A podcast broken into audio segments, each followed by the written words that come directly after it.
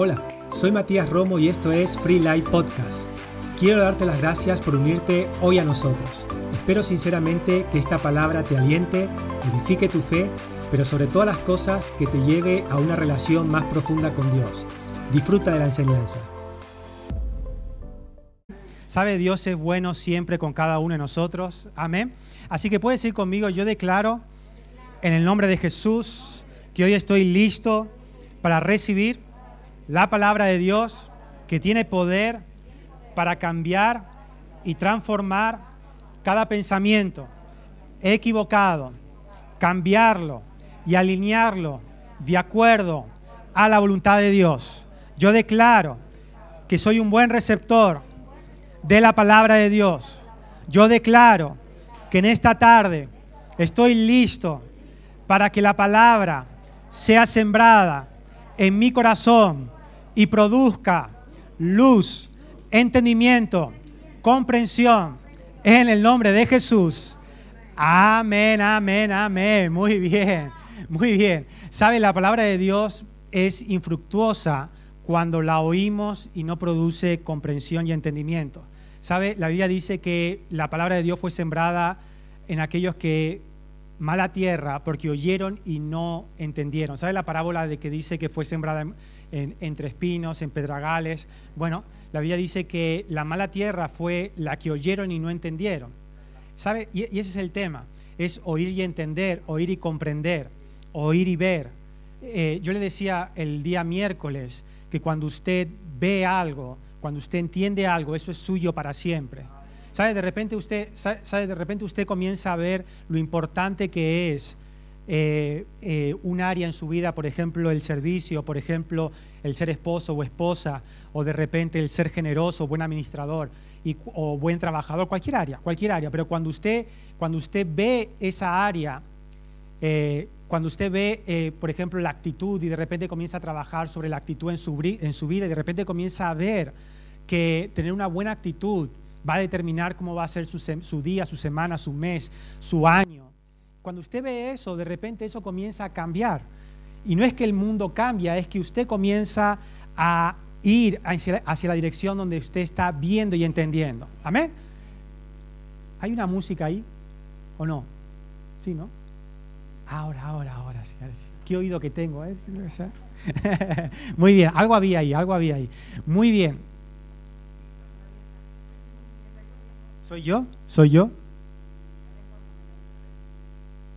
¿Es eco? ¿Es eco? ¿Algo? ¿Una cuerda? ¿Algo? ¿Una cuerda? Algo. Sí, también me señalan ahí, ahí también hace ruido eso. eso hace ruido. Pero es de, ahora sí, ¿no? Ahora, ok, ok, ok. Muy bien. Entonces, hoy vamos a enseñar cómo tomar buenas decisiones. Estamos enseñando una serie de cómo tomar buenas decisiones y no fallar en el intento. Y eso no significa que usted en algún momento no se equivoque en alguna decisión de su vida, pero que sí que pueda volver al camino. Cuán importante es tener opciones de volver al camino una y otra vez en nuestra vida, ¿sabe? Yo me he equivocado mucho, pero Dios me ha dado segundas oportunidades y he vuelto otra vez al camino correcto. Y de eso estamos hablando, que de repente usted toma decisiones en su vida y Dios le ayuda para que esas decisiones siempre vayan en línea con la voluntad de Dios para cada uno de nosotros. ¿Sabe? nuestra fe, nuestro cristianismo, nuestra cultura de creyentes tiene que ver con la filosofía de que nosotros vivimos para Dios y que Dios nos regaló esta vida con un propósito y que cuando decimos que usted y yo somos distintos al mundo, no estamos diciendo que usted sea mejor que el mundo, simplemente estamos diciendo que tenemos eh, la ayuda de Dios, tenemos los conceptos de Dios, tenemos la filosofía o valores de Dios, que eso marcan la diferencia entre usted y aquellos que caminan ciegos, dice la Biblia, o en tinieblas. Por eso tenemos una gran ventaja como creyentes que no debemos desaprovechar, y es la de mostrar, mostrar lo que hay dentro nuestro por medio de nuestra relación con Dios, por medio de la comprensión que recibimos de la palabra de Dios. Y eso se canaliza en nuestras decisiones. Tomar decisiones correctas, tomar decisiones sabias, tomar decisiones buenas, tomar decisiones no eh, en, emociones, iba a decir en caliente, ¿verdad? Se dice también, ¿verdad? En caliente. Cuando uno toma decisiones enojado, cuando uno comienza a tomar decisiones basado en el miedo, en lo que ve, en lo que tiene, en lo que no tiene. Cuando uno comienza a tomar decisiones equivocadas, siempre son decisiones de temor y no de fe. Por eso Dios quiere ayudarnos a que nuestras decisiones es nuestra cooperación con Dios. Dios ahí va, va, a ir con usted tan lejos como usted y yo le dejemos. Dios no puede intervenir en tu vida a no ser que usted quiera.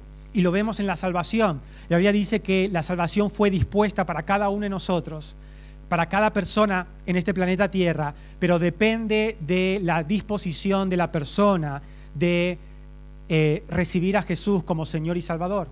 Por más que Dios quiera, Él no va a poder intervenir a no ser que la persona quiera que Dios intervenga. Usted dice, bueno, pero yo ya dejé que Dios venga a mi vida. Bueno, ahora todavía tenemos que dejar que Dios intervenga en nuestra vida. Todavía tenemos que cooperar con Dios.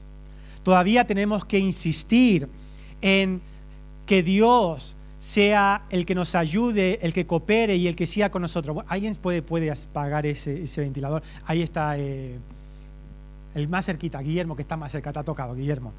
Ese es ese, ¿verdad? Ese es el que hace ruido, ¿verdad? Sí, hay que ponerle aceite, no sé qué que... oh, oh, oh, qué bien, qué bien. Ahí, ahí está bien, ahí está bien, ahí está bien. Ya no hace tanto calor, ¿verdad? Ya no hace tanto, está todo soportable. Muchas gracias, Guillermo. Entonces, cooperar con Dios en nuestra vida, tomando decisiones buenas. Y era cómo yo tomo decisiones buenas en mi vida. Dijimos que enseñamos que toda decisión buena requiere fe. Si usted no tiene convicciones fuertes, nunca podrá tomar decisiones buenas, porque siempre está condicionado al miedo, al temor, la duda, a lo que ve, a lo que siente, a, lo, que está, a lo que está viviendo en ese momento. No podrá ir más lejos que eso.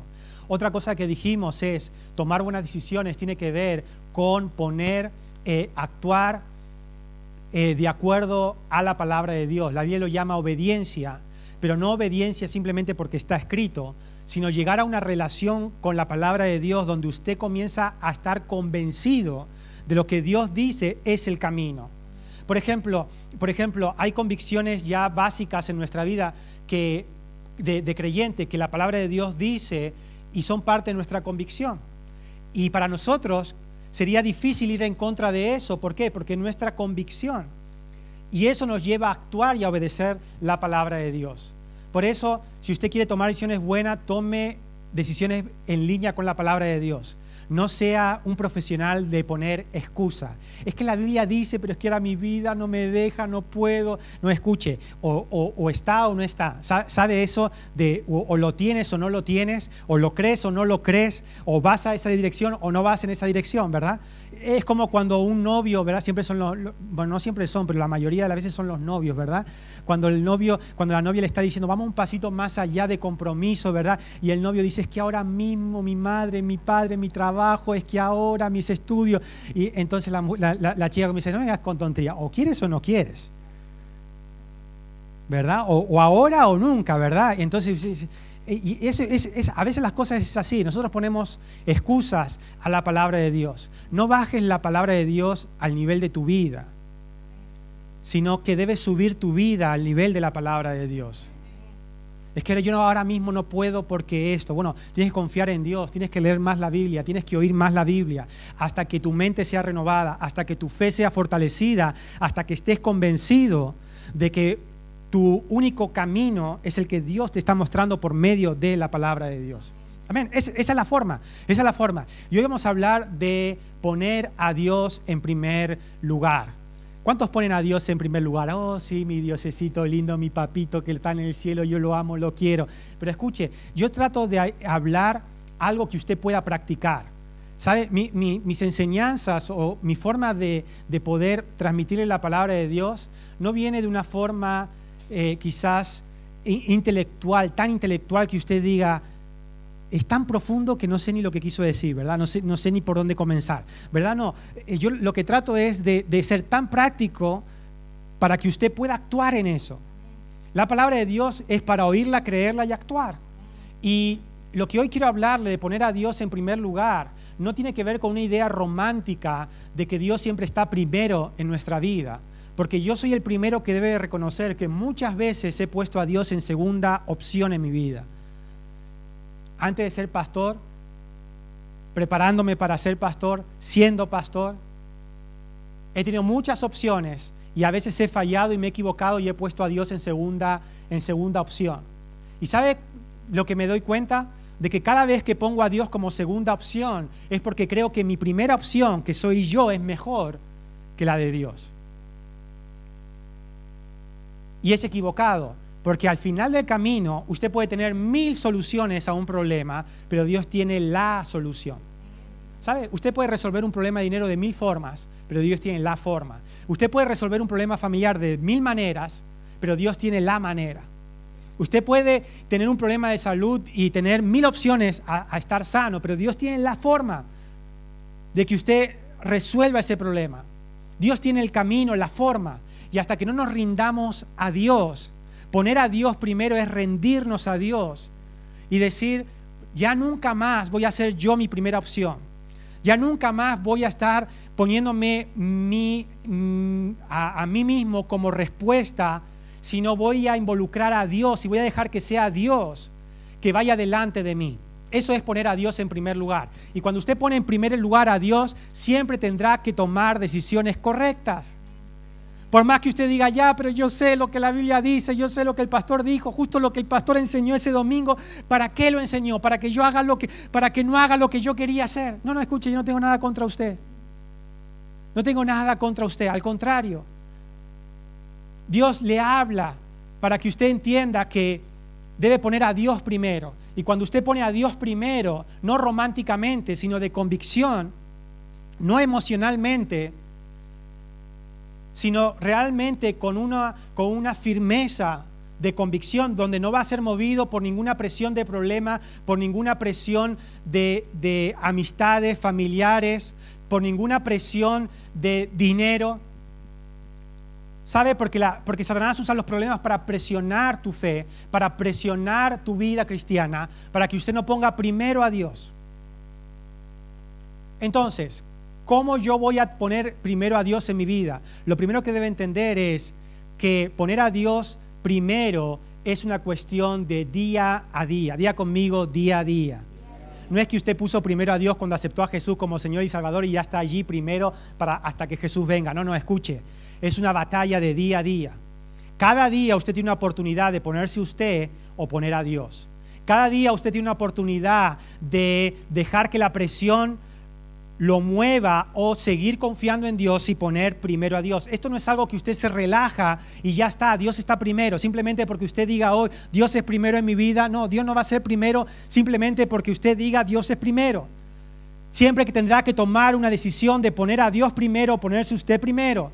Poner a Dios primero, poner su trabajo primero. Poner a Dios primero o poner a su familia primero. Poner a Dios, escuche, eh, eh, Satanás va a usar lo que usted más quiere para destabilizar su vida. Lo ha hecho conmigo y lo ha hecho con usted. Lo seguirá haciendo conmigo y lo seguirá haciendo con usted. Pero nosotros tenemos que tener una fortaleza eh, espiritual y mental y emocional para decir, no, ninguna presión va a hacer que yo me mueva de que Dios sea primero en mi vida. Vamos a empezar por el principio, a ver si puedo ahora. Joel 3, verso número 14. Y ya se me fueron 15 minutos. ¿Ya se me fueron 15 minutos, Manel? ¿15 minutos ya llevo? ¿Sí? Una hora has puesto, ¿no? Pues ya se me han ido 15 minutos. Joel 3, verso 14. Vamos rápido que si no, no, avanzamos. ¿eh? Mucha gente se ha reunido en el Valle de la Decisión, porque allí llegará nuestro Dios y cercano está el día de su llegada. Ok, poner a Dios primero tiene que ver, involucra 100% tus decisiones. Poner a Dios primero involucra 100% tus decisiones. Acuérdese de esto. Usted vive hoy lo que decidió ayer. No es que la vida me llevó a sufrir, la vida me llevó a esto, la vida me llevó a lo otro. Quizás sí, quizás usted tuvo presiones, quizás usted tuvo problemas, pero al final siempre somos nosotros los que decidimos. De una forma u otra. No, le digo, no, no, estoy, no estoy diciendo que no fue fácil, no estoy diciendo que la vida no se lo puso difícil a usted. Claro, a lo mejor se lo puso difícil, pero al final nosotros somos los que cedemos ante una decisión buena o mala. Poner a Dios primero 100% involucra tus decisiones. Porque todos somos 100% de cristiano hasta que tenemos que tomar una decisión.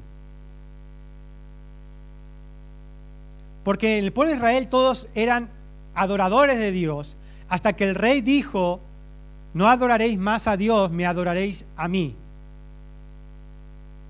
Y todos los cristianos que eran 100% hijos de Dios tuvieron que tomar una decisión. Y la Biblia dice que solamente tres no se dieron ante la presión de la muerte. Solamente tres decidieron seguir poniendo a Dios en primer lugar. ¿Sabe? A veces pensamos que no es tan importante poner a Dios en primer lugar. ¿Qué, más dará decir una verdad o una mentira? ¿Qué más dará? ¿Qué más dará? ¿Qué, ¿Qué más dará tener una vida cristiana íntegra o no tenerla? ¿Qué más dará ser humilde o ser orgulloso? A veces pensamos que, es, que, no, no, es tan importante esas pequeñas cosas. ¿Qué más dará ser generoso o no serlo? ¿Qué más dará servir a Dios o no servir? ¿Qué más dará caminar en amor o no caminar en amor? Por eso, todo esto que yo le digo son decisiones. Todos tenemos el momento de perdonar o no perdonar, de odiar o de amar, de decir la verdad o de mentir. Y a veces decimos, bueno, no he dicho la verdad, pero tampoco era una mentira. Eso no se considera mentira. En mi nivel de mentiroso, no se considera mentira. Por eso vendemos nuestras decisiones porque no le damos el valor correcto a poner primero a Dios, porque pensamos que no es tan importante, que Dios me entiende, Dios me comprende. Pastor, usted dijo que Dios es mi amigo fiel, que si yo fallo, Dios no me juzga, no me condena. Claro que no. Una cosa es que Dios no te juzgue y no te condene, y otra cosa es que te funcione. Y otra cosa es que no te golpees cuando usted desobedece y yo desobedezco a Dios, lo que va a suceder es que nos vamos a golpear contra la pared, vamos a sufrir, vamos a perder tiempo, vamos a incluso a, sentir dolor, porque nos golpeamos contra la pared. Pero el punto es, el punto es, Dios no te juzga ni te condena. Claro que no. Dios sigue siendo tu amigo, claro que sí. Pero el punto es que al final no nos funciona. Al final no se refleja esa vida esa vida poderosa de Dios, esa vida maravillosa de Dios se tiene que reflejar en ti, se tiene que reflejar en tu vida. Es lo que Dios quiere. No, no, no que seas perfecto, pero escuche, por lo menos que lo intente. Es que Dios ya sabe que no soy perfecto, entonces abandona la imperfección, ¿verdad? No, escuche, por lo menos inténtelo, por lo menos, eh, ya sé que usted sé que, que, yo me equivoco, yo ya sé que cuando camino me tropiezo, pero por lo menos camino sin la intención de tropezarme.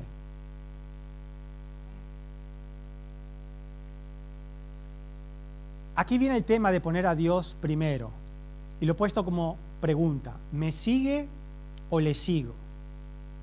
Diga conmigo, ¿me sigue o le sigo?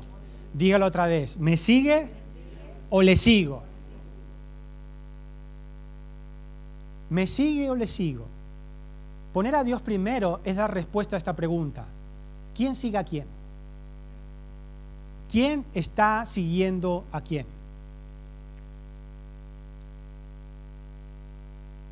Y el tema, la madurez, es cuando usted deja, deja que Dios le guía a usted, pero tiene antes que dejar de que Dios le siga.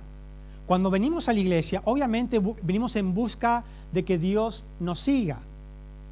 ¿Por qué? Porque venimos en busca de respuesta de problemas, ¿verdad?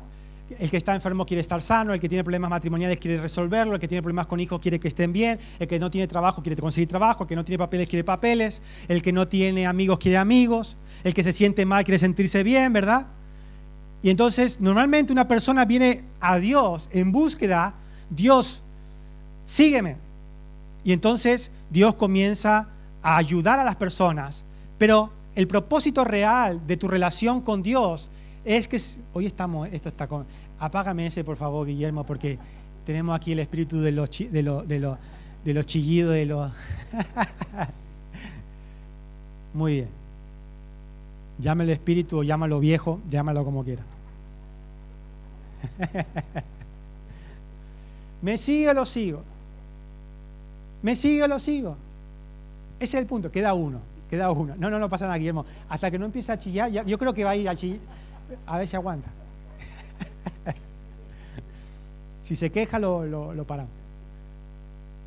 Entonces, ese es el punto que tenemos que entender, que la madurez en mi relación con Dios es entender que es dejar de Señor, dame, dame, dame, dame, dame, dame, dame, dame, dame, dame, dame, y comenzar a tener una relación con Dios de búsqueda real, donde usted comienza a ser un seguidor de Dios. Y para eso se requiere madurez. Es como cuando un niño es miembro de una familia.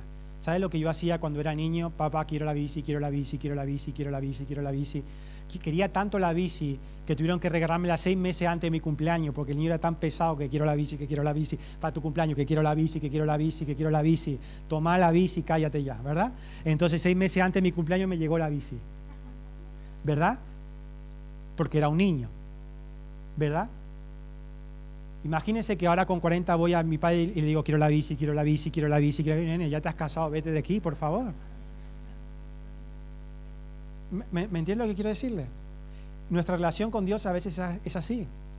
Dame, dame, dame, dame. Señor, Señor, ¿por qué no me das? Señor, ayúdame, Señor, dame. Nos olvidamos de Dios hasta que tenemos un problema, Señor, dame, Señor, dame. Y escuche, Dios quiere que usted tenga una relación más madura con Él, más profunda. Yo no es que desprecio la relación que tuve de niño con mis padres, pero ahora tengo una relación madura.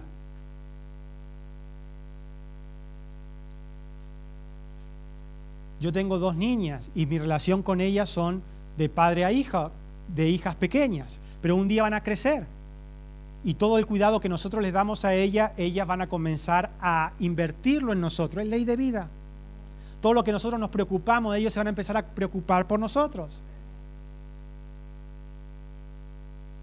Entonces, el punto es, mi vida cristiana es Dios me sigue o mi vida cristiana es está en el punto donde, Dios, donde yo sigo a Dios. Y eso es poner a Dios en primer lugar. Voy a dar un ejemplo, Lucas 9, versos 57, 64, y le voy a leer la traducción del eh, mensaje. Así que Lucas 9, versos 57 al 64. Si usted tiene la Reina Valera, puede seguirlo con la Reina Valera. Le voy a leer otra traducción que le, eh, da un toque diferente, eh, un énfasis diferente que nos sirve para la enseñanza de hoy. Dice, en el camino alguien le preguntó si podía acompañar a Jesús. ¿Qué quería hacer? Seguir a Jesús. Este, este, creyente estaba en el punto donde dice, yo no voy a dejar que Jesús, no voy a esperar que Jesús venga, voy a seguirlo. Y entonces le dio una declaración de amor profunda a Jesús. Iré contigo donde sea. Y entonces Jesús se mostró cortante ¿Estás dispuesto a pasar apuros? No nos alojamos en las mejores posadas, dijo Jesús. Porque Jesús no estaba quieto, Jesús recorría ciudad y aldea, ciudad y aldea. ¿Y sabe qué? Tenía que dormir y no sabía dónde iban a dormir. Y dice que pasaban apuros, problemas, situaciones de peligro. Y a veces tenían dónde dormir y a veces no tenían dónde dormir. ¿Está dispuesto a eso? Y no dice más nada. El silencio, el que cae otorga, ¿verdad? Y usted ya se, no se volvió en el discípulo número 13 este. Se ve que no, le gustaba mucho el colchoncito, el dormir tranquilo. Que a veces la gente dice, ¿verdad? La gente, a veces, a veces la gente piensa, es que yo antes que no era cristiano tenía más tiempo porque no iba a la iglesia, no hacía nada. Claro, eh, porque es otra vida. Y Jesús dijo a otro, sígueme. Él le dijo, ciertamente, pero primero, primero, discúlpame, excusas, un par de días. Por favor, tengo que hacer los preparativos para el funeral de mi padre. No era tontería lo que tenía que hacer, ¿verdad? ¿Y qué dijo Jesús? Oh, oh sí, sí, es verdad. Es el funeral. Es el funeral. Jesús se negó, dice la Biblia. Jesús se negó. Lo primero es lo primero. Tu asunto es la vida, no la muerte. Y, a la y la vida es urgente, anuncia el reino de Dios. Pastor, ¿qué me está diciendo? ¿Que no puedo faltar a la iglesia ni en el funeral de mi padre? ¿Eso es lo que me está diciendo? No estoy diciendo eso. Le estoy diciendo que Jesús estaba tratando de hacerle entender a la gente que sus prioridades no eran las correctas para seguir a Jesús. Uno no estuvo dispuesto a las incomodidades que Jesús sí estaba dispuesto. Otro no estaba dispuesto a dejar su familia en segundo lugar y poner a, Jesús en primer lugar. Verso 61. Otro dijo, estoy dispuesto a seguirte, maestro, pero primero, discúlpame mientras arreglo las cosas, las casas, las cosas en casa. ¿Verdad? Esto le suena, ¿verdad? Sí, puede que le suene, ¿verdad? pero primero discúlpame mientras arreglo las cosas en casa. ¿Sabe? Este quería seguir a Jesús, quería servir a Dios, pero no quería dejar las cosas de casa. Y sabe, para usted servir a Dios va a tener que dejar la casa, muchas veces. Para servir a Dios usted va a tener que dejar su casa, su familia y, estar menos tiempo con ellos. Amén, yo sé lo que le hablo. Yo sé lo que le hablo. Estoy dispuesto. ¿Cuántos están dispuestos a servir a Dios? Amén. Pero primero, primero déjame otra cosa. Primero, y primero me quedo solo, ¿verdad? Y se quedó solo el pastor. Porque había tantas primeras cosas, ¿verdad?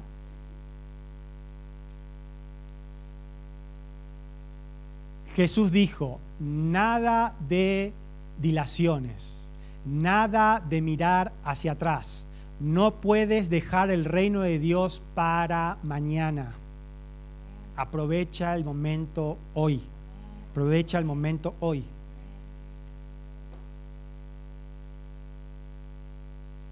Estamos vivos hoy. No dejes lo más importante para mañana. Y eso no estábamos hablando abandonar tu trabajo, abandonarte a ti mismo, abandonar a tu familia. Se entiende eso. Yo no me he abandonado en ningún momento a mi familia, pero sí que mi familia ha tenido que entender que nuestro camino es distinto.